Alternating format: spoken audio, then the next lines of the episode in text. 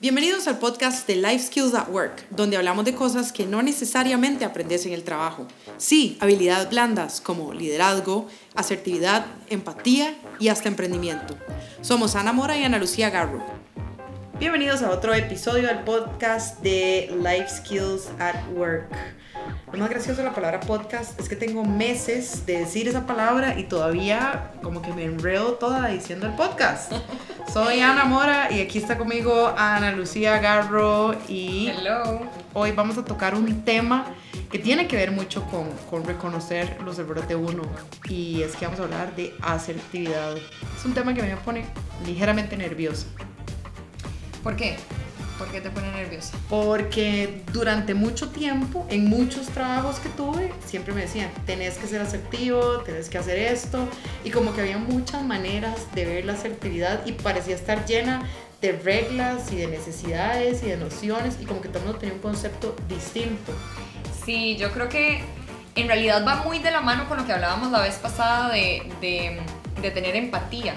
En realidad, cuando uno es asertivo es porque primero fue empático y sabe cómo escoger las palabras para decirle las cosas a la gente de una manera tal que el mensaje se transmita correctamente y la persona entienda lo que le estamos diciendo, pero que no hiera susceptibilidades, porque eso es súper importante en los trabajos. De hecho, cuando estaba haciendo un poquito de research al respecto de hoy, la comunicación asertiva es súper importante para dar retroalimentación.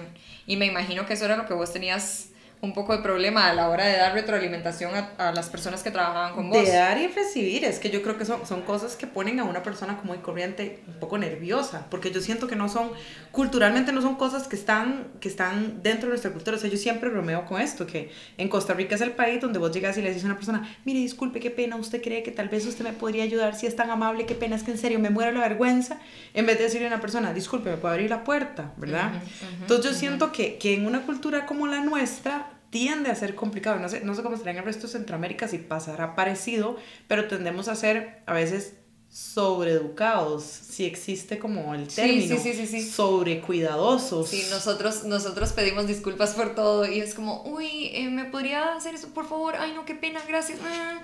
Y sí, tenés toda la razón. es, es lo más antiasertivo que existe. Y en realidad yo creo que no en todos los países pasa, o por lo menos las veces que yo tuve la oportunidad de trabajar en otros, eh, con personas de otros países, eh, no era tan así, las personas eran mucho más directas y más bien nosotros siempre como que decorábamos demasiado la, la solicitud o el regaño o la retroalimentación y finalmente nos quedábamos sin transmitir el mensaje y eso, uff, nos pasaba montones donde yo trabajaba. Y es que yo creo que eso, eso es importante, o sea, si uno no se enfoca en comunicar bien el mensaje y se enfoca más bien como en, en todo ese montón de disculpas que usualmente ni siquiera son necesarias, porque no es que estás haciendo algo malo, es que estás comunicando un mensaje de A a B, o sea, ¿qué es lo que pasa en ese punto intermedio en que tenés que recurrir a 27 palabras de disculpas antes de entrar en el tema? Bueno, lo que pasa es que a veces, eh, no sé si a vos te pasaba cuando tuviste que, que manejar personal, uno nunca quiere ser el malo, uno nunca quiere que se enojen con uno porque, porque realmente no querés que estén desmotivados, no querés que te vean como la mala.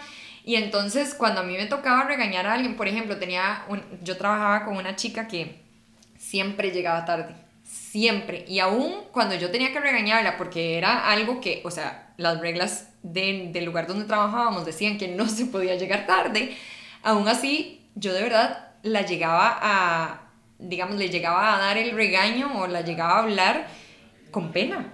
O sea, yo decía, "Lu- eh, o sea, mira, eh, no, no puedes hacer esto, o sea, no puedes seguir haciendo eso, pero mi tono era completamente eh, como si yo fuera la que había hecho el mal, ¿me Sí, explico? Como si yo fuera la culpable de que ella llegara tarde, y no era así, o sea, más bien uno tiene que ser un poco más asertivo en, en este tipo de cosas, porque si no, lo que pasaba era justo lo que me pasó a mí, la es- chica seguía llegando tarde. Es que ese es el problema. Uno siente esta necesidad de disculparse por cosas que no son de disculparse. O sea, si vos llegas tarde, vos tenés que decir, mira, qué pena, me atrasé por tal tema, eh, existe alguna, algún problema si me atrasé, o cómo puedo hacer para compensarte las horas o así. No el proceso reverso de que sea la otra persona que se disculpe. Entonces, ¿cómo cambia uno ese rol, verdad? Y cómo culturalmente adaptamos este concepto de la asertividad a lo que nosotros vivimos dentro de Costa Rica, cómo construimos el lenguaje. Entonces creo que algo súper interesante que se nos ocurrió a mí y a Ana Lu la semana pasada era que hablar de asertividad nos iba a permitir como comenzar a entrar en todo otro montón de temas que también tienen que ver en cómo nos comportamos en una oficina o nos comportamos con un cliente o, o nos comportamos cuando estamos llevando eh, una reunión o un grupo. Porque al final de cuentas todo esto y el tema de la asertividad, algo que yo siento que tiene muchísimo valor es que reduce tiempo. O sea, hace que todo el mundo sea más efectivo. Si yo puedo llegar y nada más decirte, mira, Ana Lu, em, vos sabés que el horario acá es de 7 a 4, nosotros te estamos esperando en tu escritorio, tu estación de trabajo, a las 7 a.m. Si vos no llegas a las 7 a.m., estás interrumpiendo el trabajo de tus colegas, mañana por favor vení a las 7, es mucho más efectivo que llegar y decir, mira, qué pena vos, ay, qué tiras, que yo sé que vos vivís lejos, pero, pero ¿cómo, ¿cómo hacemos como para, que, como para que llegues más temprano? Porque la respuesta de la persona es, de no me dio la gana. O tuve alguna excusa y simplemente... Siempre tienen excusas, sí. Y simplemente, y lo digo yo porque yo soy malísima llegando a tiempo. O sea, a mí me cuesta montones y soy súper impuntual. Y siempre, y, y, y mi socia del tintero dice que es que yo siempre creo que todas las distancias están a 20 minutos. O sea, de San José a Guanacaste 20 minutos, de San Pedro a Curriabat 20 minutos. Sí, yo creía de Cartago eso. a La Juela, o sea, que todos 20 minutos. O sea, yo me muevo en tren bala por este país. y, cada vez es, y cada vez es terrible. Sí, sí, sí. Sí, eso me pasaba a mí también. Pero, pero yo creo que, a ver, eh, comencemos, o sea, lleguemos como desde el principio. Para ser asertivos, tenemos que tener claras cuáles son las reglas de juego en el trabajo. Bueno, pero y estamos primero. ¿por qué no definimos qué es asertividad? O sea, o qué es comunicación asertiva. Bueno, yo, yo creo, para mí personalmente, comunicación asertiva es cuando comunicamos el mensaje efectivamente de manera tal que las dos partes entiendan de lo que se está hablando y que no, que no tengamos que herir susceptibilidades, o por lo menos eso es lo que yo, lo que yo he podido, digamos, entender a lo largo como de mis años eh, laborales. Por yo estoy de acuerdo con esa definición y solo agregaría la parte del respeto. Uh -huh. Que tomando en cuenta que hay una persona de un lado, digamos, del emisor y una persona del lado del receptor, nada más que se agrega el elemento de que exprese sus opiniones con respeto. Definitivamente, definitivamente. Una vez dicho eso, entonces creo que ya podemos entrar en materia de lo que ibas a mencionar de los sí. comportamientos en el trabajo. Sí, digamos, este podcast lo vamos a manejar, eh, o el episodio de hoy lo vamos a manejar muy enfocado a la parte laboral. Sin embargo, la comunicación asertiva te sirve en todo. Uh -huh. O sea, nosotros tenemos que ser asertivos eh, con nuestras parejas, con nuestros hijos, con nuestros hermanos y las personas que nos rodean.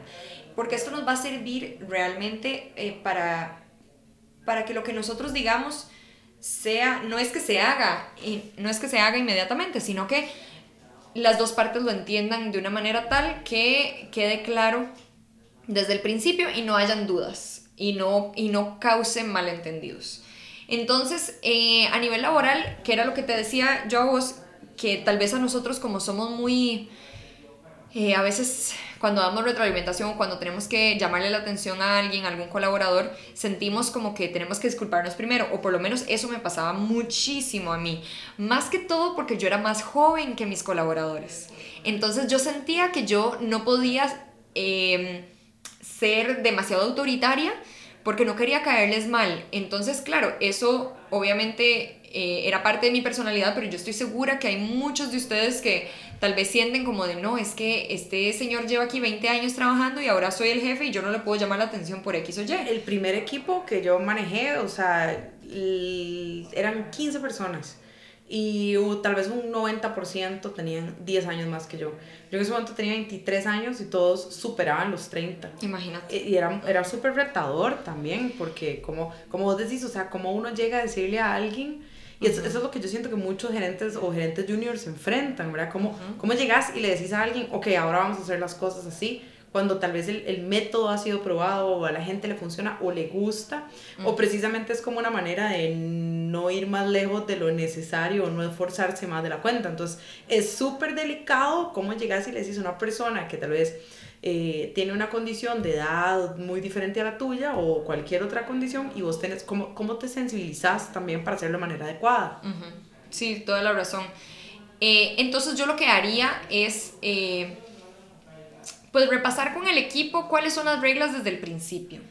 Por ejemplo, si para, mm, si para el puesto de trabajo de las personas que trabajan conmigo es necesario llegar temprano y cumplir un horario específico, entonces desde el principio repasemos esas reglas. ¿Por qué? Porque cuando fulana llegue tarde, entonces yo ya le voy a poder decir, mira, fulanita, eh, no, no, puedo, no puedo seguir aceptando que llegues tarde porque te vas a ganar una advertencia, te vas a ganar un, un, una llamada de atención y la verdad es que eso no, no le sirve a, ninguno de, a ninguna de las partes, ni a vos en tu currículum, ni a mí en mi equipo de trabajo, porque esas son horas efectivas que se están perdiendo. Entonces, yo diría que el primer paso sería eh, recordar cuáles son las reglas y tenerlas puede ser escritas en un manual o eh, ayuda, eh, pedirle ayuda a los, a los de recursos humanos o a los de mercadeo para que hagan em, pues algún tipo como de póster donde tengan esas reglas básicas de convivencia, digo yo, en el trabajo, porque eso va a hacer que todo sea mucho más claro y que a la hora que nos toque darle retroalimentación a alguien por alguna falta de esas reglas básicas, la persona sepa por qué le estamos llamando la atención y nosotros no tengamos que ir con un tono de, de disculpas. Creo que ahí entra el, el, lo que yo diría que es el primer paso de la assertiveness o de la comunicación asertiva, que es lo que hablábamos la semana pasada de accountability, o sea, la responsabilidad sobre las acciones propias. ¿En qué momento yo con mis acciones estoy faltándole el respeto o dificultándole la labor a un compañero o una compañera o a mí mismo. O sea, en qué momento yo simplemente estoy fallando a mi responsabilidad y no estoy haciendo lo que tengo que hacer. O sea, ese es, el, primer, el primer factor que yo considero que es importante la comunicación asertiva. Como vos decís, tener claras cuáles son las reglas, pero también saber comunicarlas y saber responsabilizar a otros y, y, demostrar, yo siempre digo demostrar con el ejemplo, o sea, lead by example, que no se quede como en, ok, esto es lo que hay que hacer, ese es el póster, ahí están las reglas, hágalo, sino también cómo, cómo transmitimos luego el póster y le decimos a la persona, claro. o sea, venga, aparece frente al póster y lea las reglas, uh la escuela, ¿verdad? O sea, tiene que haber una manera de sentarse y hacerlo que no sea llegar como a ese punto de eh, la llamada de atención y la llamada de atención va a ser necesaria en muchas oportunidades y la llamada de atención va a requerir una comunicación súper asertiva y súper efectiva además. Entonces yo, para mí, esa es el, como la primera fase importante de, de, la comunicación asertiva. Y eso me lleva a lo que yo creo que sería la segunda parte de la comunicación asertiva y es la capacidad de también que la otra persona o quien recibe el mensaje pueda aceptar o sea, y puede decir, ok, sí, esto, esto es responsabilidad mía o esto es una responsabilidad compartida o aquí yo tenía que poner de mi parte con esta u otra acción. Entonces yo creo que también ese tema de la aceptación es, va muy lejos, va muy, muy, muy lejos. Y ahí también es como, ¿cómo le decís a una persona? Usted tiene que aceptar su responsabilidad. Bueno, ahí es donde la comunicación asertiva eh, entra en un lugar muy importante. Volviendo a ese ejemplo de la persona que llegaba tarde, ¿cómo hubieras hecho vos para que esa persona acepte su responsabilidad con la llegada tardía? Sí, em, en ese caso, lo que hay que hacer siendo asertivo es hablar con la persona primero que nada eh, frente a frente. No puedo, una comunicación. Esto, una comunicación asertiva no se llama comunicación asertiva cuando le decimos la retroalimentación o le llamamos la atención a una persona por teléfono, por ejemplo, o cuando le llamamos la atención a la persona por correo o por chat.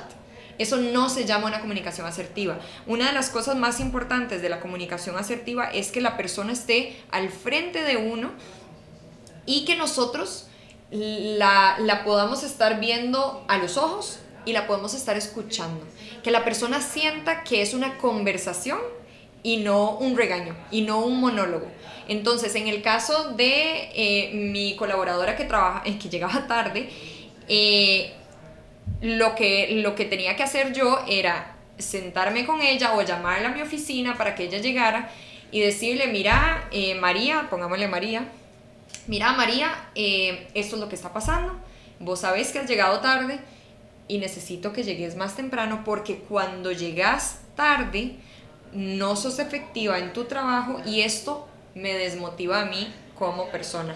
Esas partes... Ahí hay, ahí hay un, y, y perdón, me voy a meter con un error ahí de forma, no de fondo.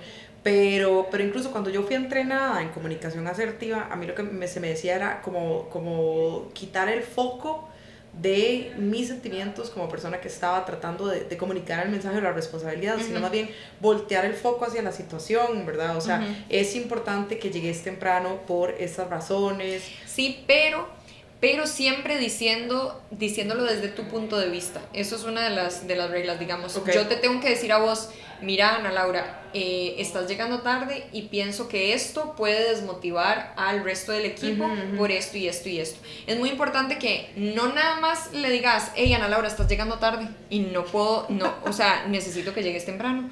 Porque, porque eso no, exacto, porque eso es lo que pasa. Lo que pasa es que la persona no se lo va a tomar en serio. Mientras tanto, que si vos le decís, eh, si yo te digo a vos, Ana Laura, estás llegando muy tarde y cada vez que vos llegas tarde causa esto y esto y esto, no solo en mí, sino en el resto de tus compañeros. No, ya me sentí súper regañada. Pues no es... Ya no, volví a llegar tarde. No, no es el hecho de que te sientas regañada, sino que vos eh, tomes conciencia. Sí, claro. Tomes conciencia de lo que estás haciendo. Entonces, eh, pero sí es muy importante que en esa conversación se le permita a la persona que está siendo regañada, entre comillas, llamada de atención, que, se, le está, llamando la se le está llamando la atención, tenga chance de responder. Eso es súper importante, porque entonces no se trata de, de, un, de, una conversación o de un mensaje unilateral, sino que sea un mensaje en donde los dos estamos recibiendo respuestas. Entonces, en ese caso, yo, después de llamarte la atención, te digo, eh, Ana Laura, necesito o, o me gustaría que me contés ya sea o porque estás llegando tarde o qué es lo que te está qué es lo que te está limitando qué es lo que te está previniendo de que llegues tarde. Y em, de que llegues temprano. eh, sí de que llegues temprano perdón. Entonces ahí es donde vos me tenés que decir cuáles son tus razones. Igual en, un, en una conversación de, de paz en una conversación de respeto porque ese es el ambiente que vos querés tener con tus colaboradores ¿Sabías que existe un lugar intermedio entre trabajar desde la casa y trabajar en la oficina? Si sos como nosotras y los días que trabajas desde la casa sentís que no sos tan productivo como en la oficina, te recomendamos Colabora. Colabora es un coworking donde puedes trabajar cómodamente en un ambiente colaborativo y céntrico. Ubicado en el corazón de los Yoses, Colabora es el lugar perfecto para tener reuniones con clientes o trabajar todo el día sin interrupción.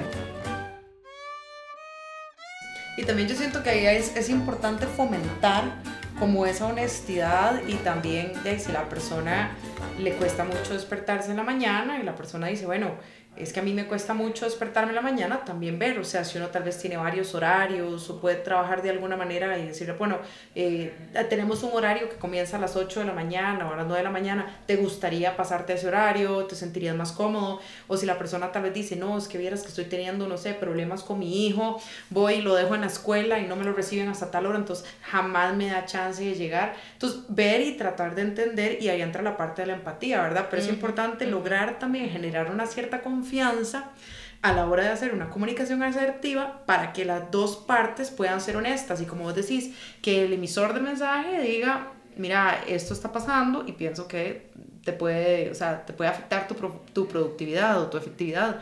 Y también que la persona pueda decir y pueda tener esa contrarrespuesta y decir, bueno, sí, es que en realidad tengo estos problemas en mi casa o estos problemas para venir al trabajo o así. Entonces tal vez uno podría decir, bueno, sabías que teníamos un programa para trabajar de la casa algunos días o tenemos otras opciones de horario o podemos, tenemos un espacio en otro departamento donde hay más flexibilidad con el tema del horario y no sería tanto problema. El tema es que en este departamento, en este horario, para realizar estas funciones, necesitamos que vos estés a tiempo en tu, en tu espacio de trabajo. Yo trabajé muchos años en ambientes muy sensibles eh, con el tema del tiempo, o sea que que son los, shared services acá en Costa Rica y los call centers, eh, y creo que en el resto de, de, los países tienen como mucha sensibilidad con el tiempo porque eh, los, los, los, servicios se pagan por llamada o se pagan por hora, pues. Entonces, entre más cantidad de llamadas se puedan comprimir dentro de un turno de una persona, eh, mejor gana el call center y así, según tengo entendido. Si alguien tiene una versión diferente, puede escribirme al correo y me explica y yo encantada de entender. Yo solo trabajé en una parte de esto, entonces uno tiene tal vez la comprensión como, como, como general. Eh, en ese tipo de ambiente es súper importante, o si sos una persona que atiende un front desk en un hotel, una cosa así, pero tal vez si trabajas en una oficina de diseño y llegaste 10 minutos tarde, tampoco va a ser una catástrofe, ¿verdad? Entonces creo que también ahí entra como esa confianza que hay que establecer con, con el colaborador o con el subalterno o con la persona y decirle, mira, eh, este es un ambiente donde el tiempo es un tema sensible. Aquí tenemos que, que, ver al cliente o resolver cosas o, o siempre eh, ofrecemos que atendemos en cierta cantidad de tiempo y damos un resultado a la, a la duda del cliente o a la necesidad. Entonces, creo que establecer ese nivel de confianza y también como que no parezca un capricho de parte del empleador. O sea, si el empleador o la persona, el emisor, va a decir, mira, esto, hagamos esto de esta manera y trata de ser asertivo al respecto, entonces también que le pueda explicar la importancia de su rol a la persona, o sea, y eso establece como una confianza donde la persona ya dice, híjole, pucha, es que de yo tengo, yo tengo que llegar a mi puesto de trabajo a tiempo porque si no, no hay nadie quien reciba a los clientes. Si no, no hay nadie que los pase con el doctor. Eh, eh, yo puedo tomar cinco llamadas en tanto tiempo y yo estoy llegando tarde todo ese tiempo, ¿verdad? Claro, ahí es donde, ahí es donde entra la importancia del por qué. De quién era el que, el que tenía un TED Talk, Simon Sinek. De Simon Sinek. Obviamente, ¿verdad? Eh, me ofendes. eh, ese, me acuerdo cuando vi ese TED Talk, me, me llamó mucho la atención. Porque sí, porque a veces nosotros creemos que nada más porque están las reglas ahí escritas, ya la gente sabe qué hacer pero a veces es mucho más importante decirle a la gente el por qué tiene que hacer las cosas y el en qué afecta el que ellos hagan bien su trabajo, en qué afecta positivamente. Y eso, eh, el nosotros también tener ese por qué claro, nos va a hacer entregar el mensaje o transmitir el mensaje mucho más asertivamente. Em, ¿Por qué? Porque si yo lo tengo, si yo lo tengo claro y, y lo tengo de verdad muy presente siempre, yo voy a poder no solo eh, transmitirlo con mis acciones, sino también a la hora de compartirlo a alguien más, yo lo voy a tener mucho más claro en mi mente, a diferencia de si lo tenemos nada más en la misión y visión en un, manual de trabajo que me dieron el día uno. Y también hay que partir de algo, cuando uno trabaja con una persona o uno tiene una persona en su equipo, sea en una empresa o en un emprendimiento propio, vos, vos elegiste a esa persona para que viniera a tu equipo, o alguien sumamente capacitado, tu oficina de recursos humanos, o, o si outsourciaste el reclutamiento, alguien te trajo a esa persona porque esa persona cumplía con las cualidades del puesto que vos pedías. Entonces, también tenés que darle el crédito a la persona. Sí. Sí. Por medio de esta explicación súper clara y decirle a la persona, mira, es que vos tenés que estar aquí porque eh, esto, ¿verdad? Razones que sea lo que tiene la empresa. Entonces, me parece que también hay que, hay que confiar en la persona que, con la que estamos hablando, de que esa persona va a ser capaz de entender. Ya si es como un tema disciplinario y la persona simplemente no quiere porque no quiere y entiende y, aún así no le afecta, pues ya eso es tema aparte y creo que hay que tratarlo todo otro podcast diferente. Claro. Que ahí viene un tema que es importante de la comunicación asertiva, porque también dentro de la comunicación asertiva se habla mucho sobre decir no. O sea, y eso es, eso es muy difícil a veces de entender en un entorno intraempresarial o dentro de una, de una corporación porque generalmente también los altos mandos o los medios mandos están acostumbrados a decir, ok, esto es lo que es. Y la persona que está en el, en el, en el mando, tal vez un, de subalterno, la persona podría decir, no, es que yo no estoy de acuerdo. Y muchas veces se le dice a la persona, bueno, es que no se le preguntó, ¿verdad? O sea, simplemente se le está dando una orden, cúmplela. Entonces, ¿cómo estimulamos que a veces hay que decir que no cuando también al mismo tiempo necesitamos que digan que sí? O sea, ¿cómo estimulamos un pensamiento crítico en los, en, en los subalternos, decís vos. Sí, porque me parece que eso es súper importante. Sí, sí, es súper importante para crear un ambiente de trabajo eh, mucho más proactivo. si nosotros no les enseñamos a nuestros colaboradores a hacer, a, a cuestionar ciertas cosas o a ser críticos, como vos decís, nos quedamos con un equipo de trabajo que no es proactivo y que más bien es reactivo. Y cuando somos reactivos, lo que pasa es que pues hacemos solo lo que se nos dice. Y si a mí como jefe se me no, olvidó... Y a la gente no le importa. No, y si a mí, y si a mí como jefe se me olvidó decir cómo se iban a hacer las cosas, la gente simplemente se lava las manos y dice, no, no me dijo. Entonces es súper importante, pero ¿cómo haces eso? Fomentando la conversación, fomentando... Eh, las reuniones sin causar una reunionitis, ¿verdad? O sea, de que todos los, todas las semanas nos reunimos y siempre, o sea, y nunca hablamos de nada. Entonces... Eh, Tal vez ahí entra preguntarle al equipo de uno, al equipo con el que uno trabaja, cuando se van a hacer ciertos procedimientos que sí pueden estar sujetos a una conversación, qué opinan, cómo lo ven, cómo lo harían, cómo se enfrentarían al problema, qué otros ángulos creen que pueden existir. O sea, creo que eso, eso puede fomentar un no positivo, porque yo sí siento que puede haber un no, no sé si existe ese término, lo estoy inventando, pero me imagino que tiene que haber una manera de decir un no positivo, o sea, eh, muchas veces también uno estando en posiciones ha identificado eh, necesidades y tal vez uno los ha expresado a un gerente de mayor rango o algo así y tal vez la persona dice, no, es que bueno, así es como lo habíamos hecho durante 20 años, así se queda.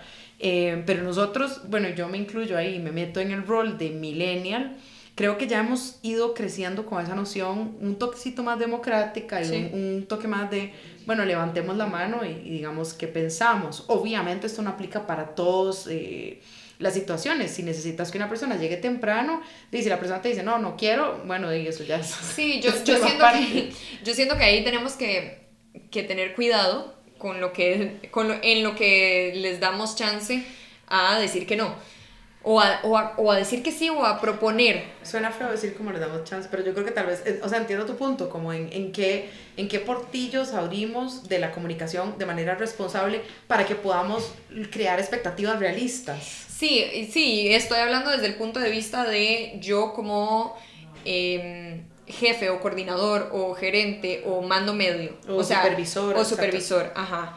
Em, yo como líder o como supervisor, voy a tener eh, momentos en donde los voy a necesitar a ellos para tomar decisiones. Por ejemplo, a mí me tocaba mucho, eh, cuando trabajaba en mercadeo, me tocaba eh, planear los catálogos. Y entonces yo tenía que planear la paginación, pero yo no podía sola. ¿Por qué? Porque yo necesito el feedback de un montón de gente. Pero entonces lo que hacía yo era reunir a mi equipo de trabajo, que en realidad era muy pequeño en ese momento, pero nos reuníamos y entre todos debatíamos ideas cuando a mí no me parecía alguna idea que ellos decían, pues entonces se les decía, igual cuando a ellos no les parecía algo que yo decía, yo fomentaba para que, eso, para que ese no, para que ese cuestionamiento se diera. Entonces es muy importante que, que tratemos en la medida de lo posible en las decisiones que se pueden tomar grupales, que se tomen grupales, sin hacer que ese tiempo deje de ser efectivo. Entonces, es, es, es, mucho prueba y error. Realmente cada, dinámica, cada dinámica de equipo es completamente diferente. ¿Por qué? Porque no es lo mismo ser jefe de mercadeo que ser team leader de un centro de, operaciones. Ajá. No es nada similar. Entonces, o ser supervisor de turno en una fábrica. Exacto. Pero sí, sí tratemos como de fomentar esa conversación. Y, y esa conversación no tienen que ser de temas necesariamente o es, estrictamente de trabajo. Pueden ser conversaciones en donde yo te pregunto cómo estás, cómo te fue el fin de semana. Eso genera una conexión entre el jefe y el subalterno que eventualmente va a generar también una motivación eh, de parte del subalterno y te va a hacer, y lo va a hacer a, a él o a ella mucho más abierto a esa retroalimentación que le vayas a dar después. Entonces sí es muy importante generar esa confianza con esas conversaciones eh, puede ser conversaciones de, de, pasillo o puede ser conversaciones ya em, en reuniones agendadas semanalmente o mensualmente. Creo que ahí es donde entra lo que yo consideraría que es como uno de los puntos finales de, de peso de la comunicación asertiva y es escuchar.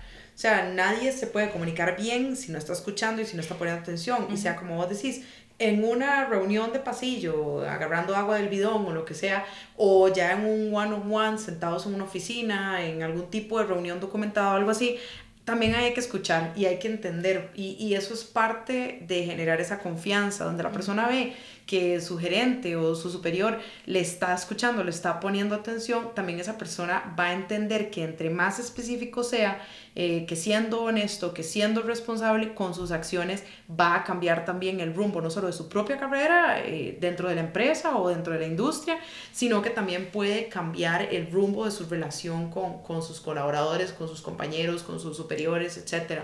Definitivamente. De hecho, eh, aparte de, de, escuchar, yo también diría, bueno, no, tal vez resumiendo, eh, en todos los puntos, yo creo que más allá de tener las conversaciones, de escuchar, de, de hablar eh, frente a frente y todo eso, saber que es un trabajo de todos los días. El, el tener una comunicación asertiva con mi equipo de trabajo es un trabajo que yo hago todos los días y que eh, aunque yo esté enojada o aunque no tenga tiempo o aunque esté muy estresada y nada más quiero que se hagan las cosas, yo tengo que tomar el tiempo para ser asertiva. Tal vez no para generar ese, esa conversación de pasillo todos los días, pero sí eh, ser consciente de cómo yo me estoy dirigiendo al resto de las personas, sean subalternos, sean colegas, sean eh, jefes, cualquier persona tenemos que ser conscientes de cómo nos, de cómo nos estamos comunicando, cómo estamos nuevamente proyectando ese mensaje y esa, y esa imagen que queremos darle al resto de la gente. ¿Por qué? Porque si yo lo veo como algo de, de una vez por semana, entonces el resto de la semana soy un ogro o el resto de la semana soy muy insegura o el resto de la semana simplemente no les hablo. O extremadamente muy permisiva. Exacto y no estoy, no estoy tampoco cumpliendo con los objetivos de mi, de mi organización. Yo siento que este tema de la asertividad da para hablar por horas y es un tema que me gustaría ir, ir retomando. De hecho, si alguno de ustedes tiene alguna pregunta o tiene un comentario o tiene una idea sobre como algún enfoque en que quisiera que enfoquemos, valga la redundancia, eh, temas que ya hemos tocado y que los volvamos a ver, incluso que vengan al programa y, y conversen eh, con nosotros o quieren contarnos un poco cómo se hace en su empresa, también estamos súper eh, abiertas a las opciones y a las posibilidades. Entonces, yo creo que hasta ahí llegamos hoy con el tema de la asertividad. Yo me voy con mucho que pensar. siempre, siempre este tema a mí me, me mueve y, y, me emociona y me da miedo también, todo al mismo tiempo. sí, yo creo que lo, lo, más importante es que eh, lo, lo, veamos cómo se está desarrollando actualmente en nuestro espacio de trabajo y cómo le hablamos a la gente con la que trabajamos y poner en práctica esas cosas. O sea, son cosas súper básicas que nos van a permitir comunicarnos de una manera mucho más efectiva con el resto de las personas y que nuestras ideas se tomen en serio. No solo nuestras ideas, sino nuestras órdenes también de vez en cuando o nuestros cuestionamientos. Entonces, tratemos de ponerlo en práctica y de verdad, si tienen algún comentario o si quieren, como dicen a Laura, que lo enfoquemos de alguna otra manera, eh, como algún tema mucho más puntual. Sería buenísimo, sería interesantísimo tener algún invitado que nos diga cómo funciona la comunicación asertiva, por ejemplo, en, su empresa. En su empresa, puede ser en una fábrica, puede ser en una agencia de publicidad, puede ser en cualquier lado. Me encantaría tener más opiniones al respecto porque de verdad para mí también es un tema súper importante y que nos ayuda a mejorar ese liderazgo y esa empatía que tenemos con el resto de nuestro equipo. Entonces, eh, sí, la comunicación asertiva yo creo que es uno de los primeros pasos para, para ser un buen líder. Listo, buenísimo. Entonces nos escuchamos en el próximo episodio, la próxima semana. Les dejamos abajo los datos por si acaso quieren eh, escribirnos. Y finalmente agradecemos una vez más a Colabora, que es nuestro sponsor y el lugar donde grabamos nuestros podcasts. Y les recomendamos que está en Barrio Dent. No se lo pierdan, vengan, trabajen acá un ratito, saquen a su equipo a la oficina, tráiganos acá o sálganse de la casa el día que les toca trabajar de la casa y aprovechen un espacio súper productivo. Pues muchísimas gracias por escuchar y hasta la próxima. Chao.